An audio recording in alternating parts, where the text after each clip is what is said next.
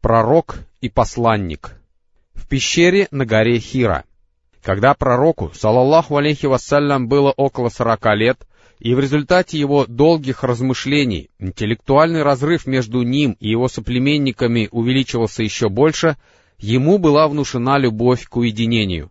Он брал с собой проваренный ячмень или пшено, воду и удалялся в небольшую пещеру длиной в четыре, шириной в два локтя на горе Хира, которая ныне именуется Джабалян-Нур, гора света, и находится на расстоянии примерно двух миль от прежних границ Мекки. Его семья находилась неподалеку от него, а он жил там в течение месяца Рамадан, отделяя едой приходивших к нему неимущих и проводя время в поклонении и размышлениях об окружающем его мире, а также о стоящей за всем этим созидательной силе — Кроме того, ему не давали покоя многобожие и всевозможные нелепые представления его соплеменников, однако он не знал ясного и эффективного метода борьбы с этим, которым он был бы доволен. Выбор пророком, салаллаху алейхи вассалям, подобного уединения являлся частью осуществления замысла Аллаха, направленного на то, чтобы подготовить его к предстоящему великому делу, так как ничто не должно отвлекать душу, которой предстоит оказать воздействие на жизнь людей, и такая душа должна провести некоторое время в уединении, будучи отделенной от мирских дел, суеты и мелких людских забот, из чего и состоит обычная жизнь. Так Аллах направлял Мухаммада, салаллаху алейхи вассалям, готовя его к несению бремени величайшего залога, изменению облика земли изменению хода истории. Он привел его к этому уединению за три года до возложения на него обязанностей посланника. Пророк, салаллаху алейхи вассалям, проводил в полном уединении месяц, размышляя о том сокрытом, что находится за видимой стороной бытия. И это продолжалось до тех пор, пока с соизволения Аллаха не настало время взаимодействия с этим сокрытым. Джабраил приносит откровение. Когда пророку исполнилось сорок лет, что является возрастом расцвета, когда, как сообщается, откровение свыше начинало получать большинство посланников, появились первые признаки того, что выполнение пророческой миссии будет возложено и на Мухаммада, салаллаху алейхи вассалям.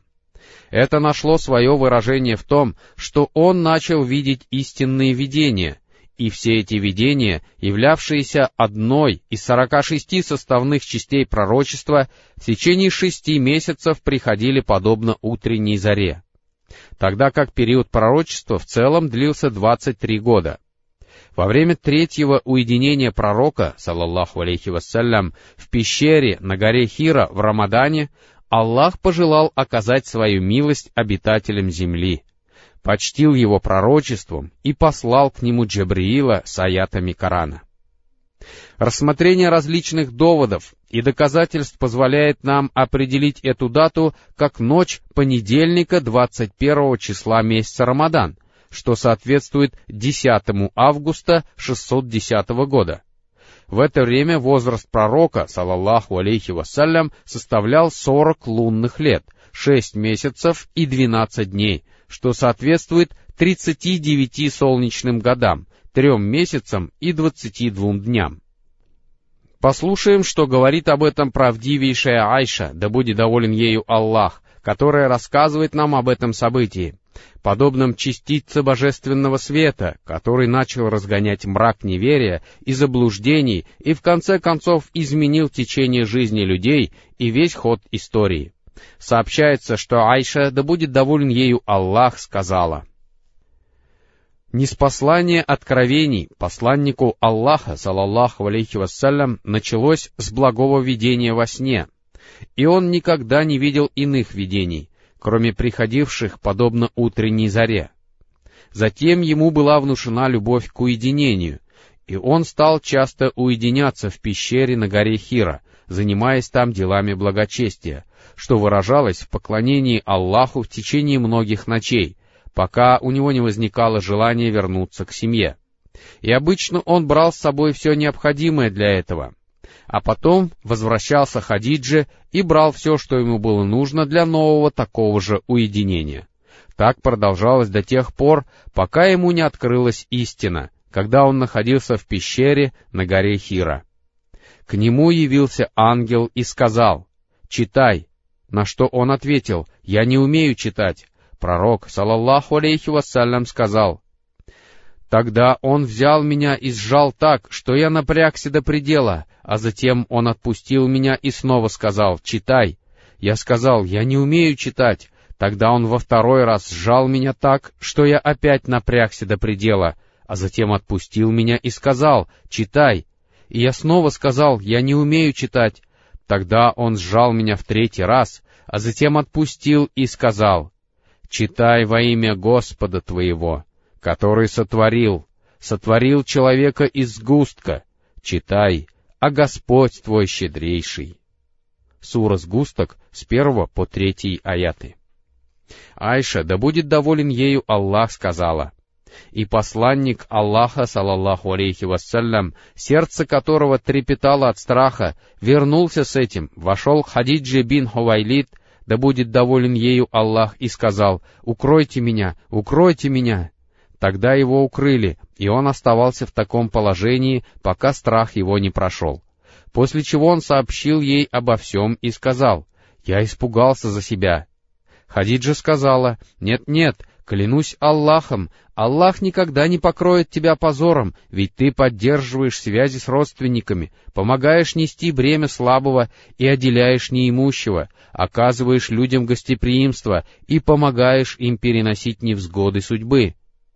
А после этого Хадиджа вышла из дома вместе с ним и привела его к своему двоюродному брату Вараке бин Науфалю, бин Асаду, бин Абд аль-Уззи, который в период Джахилии принял христианство, пользовался для своих записей письменностью иудеев, выписывал из Евангелия то, что было угодно Аллаху, и к тому времени являлся уже глубоким слепым старцем.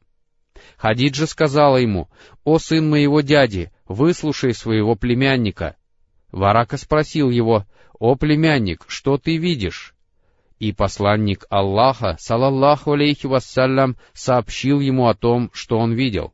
Варака сказал, «Это тот же ангел, которого Аллах направил к Мусе. О, если бы я был молод в эти дни и мог дожить до того времени, когда народ твой станет изгонять тебя!» Посланник Аллаха, салаллаху алейхи вассалям, спросил, «А разве они будут изгонять меня?» Варак ответил, «Да, ибо когда бы ни явился человек с чем-либо подобным тому, что принес с собой ты, с ним всегда враждовали. Но если я доживу до этого дня, то помогу тебе, как только смогу». Однако Варака вскоре умер, а откровения временно прекратились. Согласно сообщениям от Табари и Ибн Хишама, пророк, салаллаху алейхи вассалям, покинул пещеру на горе Хира после неожиданного неспослания откровения, а потом снова вернулся туда и оставался в уединении до конца своего обычного срока, после чего возвратился в Мекку. В сообщении от Табари, проливающем свет на причину его ухода, говорится, «Упомянув о неспослании откровения, посланник Аллаха, салаллаху алейхи вассалям, сказал, не было для меня созданий Аллаха более ненавистных, чем поэты или безумцы, на которых я не мог даже смотреть. Я сказал себе, если курайшиты решат, что я поэт или безумец, они будут говорить об этом всегда, но тогда я заберусь на высокую гору, брошусь оттуда вниз, покончу с собой и отдохну от этого. И я пошел, чтобы так и сделать, но на пути к вершине услышал с неба голос. «О, Мухаммад, ты посланник Аллаха, а я Джабриил.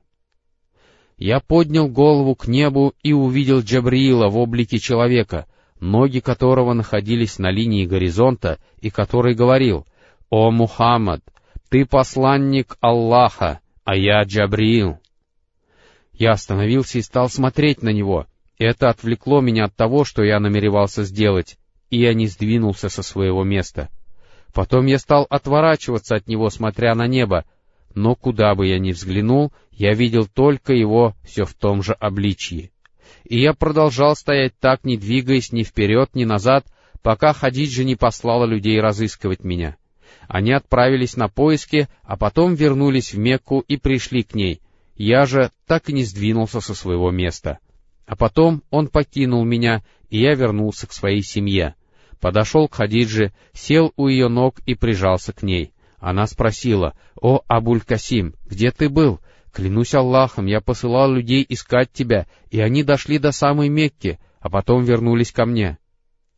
После этого я рассказал ей о том, что видел, и она сказала, «Радуйся, о сын дяди, и будь стойким, и клянусь тем, в чьей длани душа Хадиджи, я надеюсь, что ты будешь пророком этого народа». Потом она встала, отправилась к Вараке, обо всем рассказала ему, и он сказал, «Свят, свят, клянусь тем, в чьей длани душа Вараки, к нему явился тот же архангел, который приходил и к Мусе и поистине он является пророком этого народа, так скажи ему, чтобы он проявлял стойкость. После этого Хадиджа вернулась обратно и передала ему, саллаллаху алейхи вассалям, слова Вараки. Когда же срок уединения посланника Аллаха, саллаллаху алейхи вассалям, закончился, и он вернулся в Мекку, Варака повстречался с ним, выслушал его рассказ и сказал ему, Клянусь тем, в чьей длани душа моя. Поистине, ты пророк этого народа, и к тебе явился тот же архангел, который являлся и к Мусе.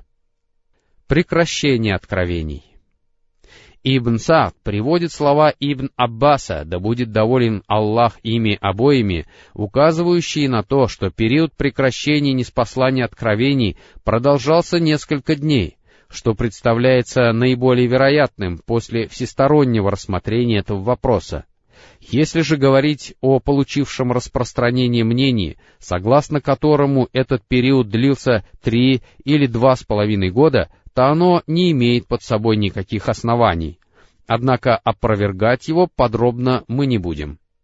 Дни, последовавшие за прекращением откровений, посланник Аллаха, салаллаху алейхи вассалям, провел в печали, смешанной с недоумением и изумлением.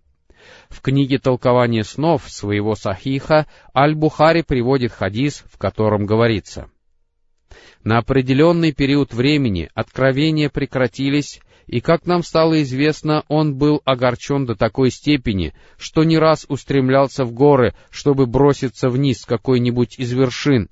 Но каждый раз, как он забирался на вершину, чтобы сделать это, перед ним появлялся Джибриил и говорил, «О, Мухаммад, поистине, ты действительно являешься посланником Аллаха», после чего он успокаивался и возвращался домой.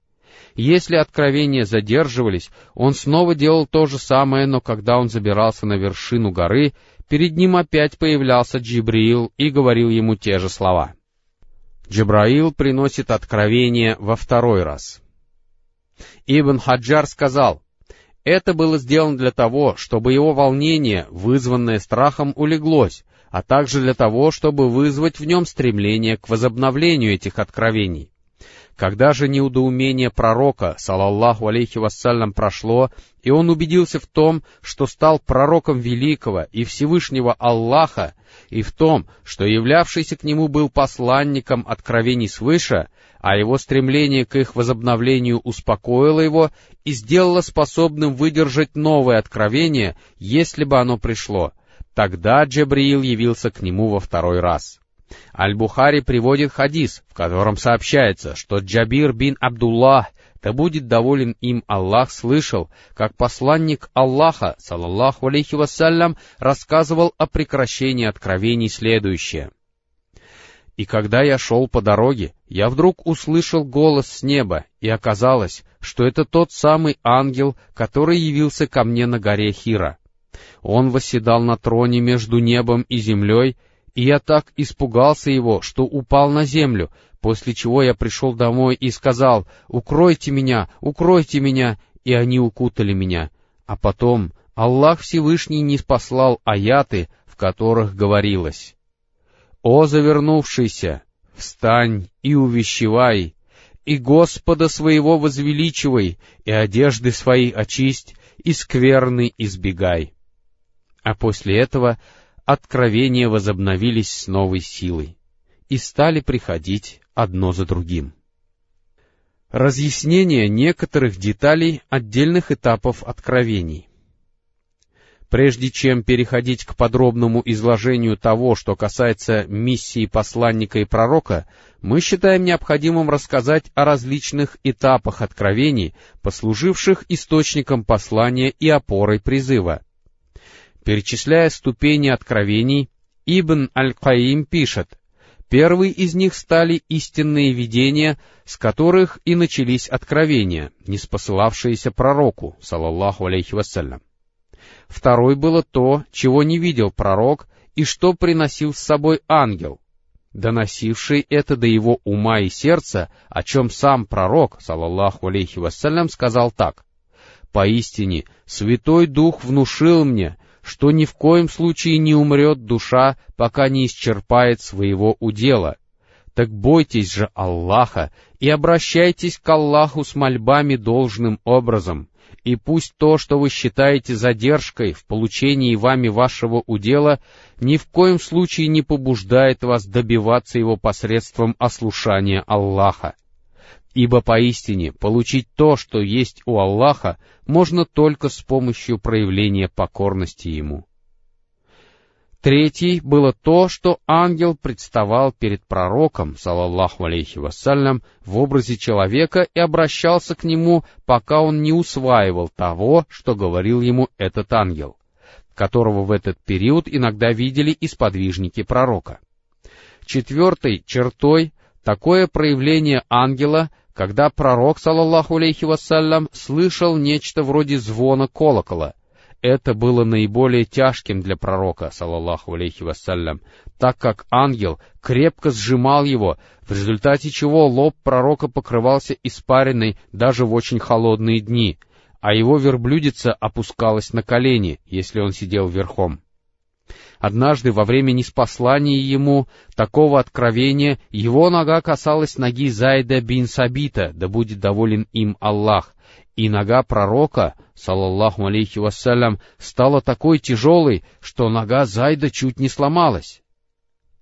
Пятой было то, что он видел ангела в том облике, в котором тот был создан, и в это время ему не спосылалось в виде откровений то, что Аллаху было угодно ему не спаслать. Подобное случалось с ним дважды, о чем упоминается в суре «Звезда», Шестой было то, что Аллах вменил ему в обязанность совершения молитв, когда в ночь Вознесения он был вознесен выше семи небес. Седьмой было то, что Аллах говорил с ним без посредника, как разговаривал он с Мусой бин Аймраном. О том, что это было с Мусой, доподлинно известно из Корана — а о том, что это было и с нашим пророком, салаллаху алейхи вассалям, известно из хадиса о ночном путешествии. Некоторые улемы добавляли к этому и восьмую ступень, считая, что ею было открытое обращение к нему Аллаха безо всякой, безо всякой преграды, относительно чего предшественники и последователи расходились во мнениях. Сказанное Ибн Аль-Каимом приводится с некоторыми сокращениями в том, что касается первой и восьмой ступени, сообщения о которых не могут считаться доказанными. Веление осуществлять призыв к Аллаху и его составляющие. В неспосланных пророку словах Аллаха Всевышнего «О завернувшийся, встань и увещевай, и Господа своего возвеличивай, и одежды свои очисть, и скверны избегай, и не оказывай милости, желая получить больше, и терпи притеснение ради твоего Господа. Содержалось сразу несколько велений. На первый взгляд веления эти были просты, однако они преследовали далеко идущие цели и являлись весьма действенными. Цель обращения с предупреждением состояла в предостережении абсолютно всех совершающих неугодное Аллаху в мире бытия о пагубных последствиях этого, чтобы сердце и дух каждого из них охватили дрожь и трепет.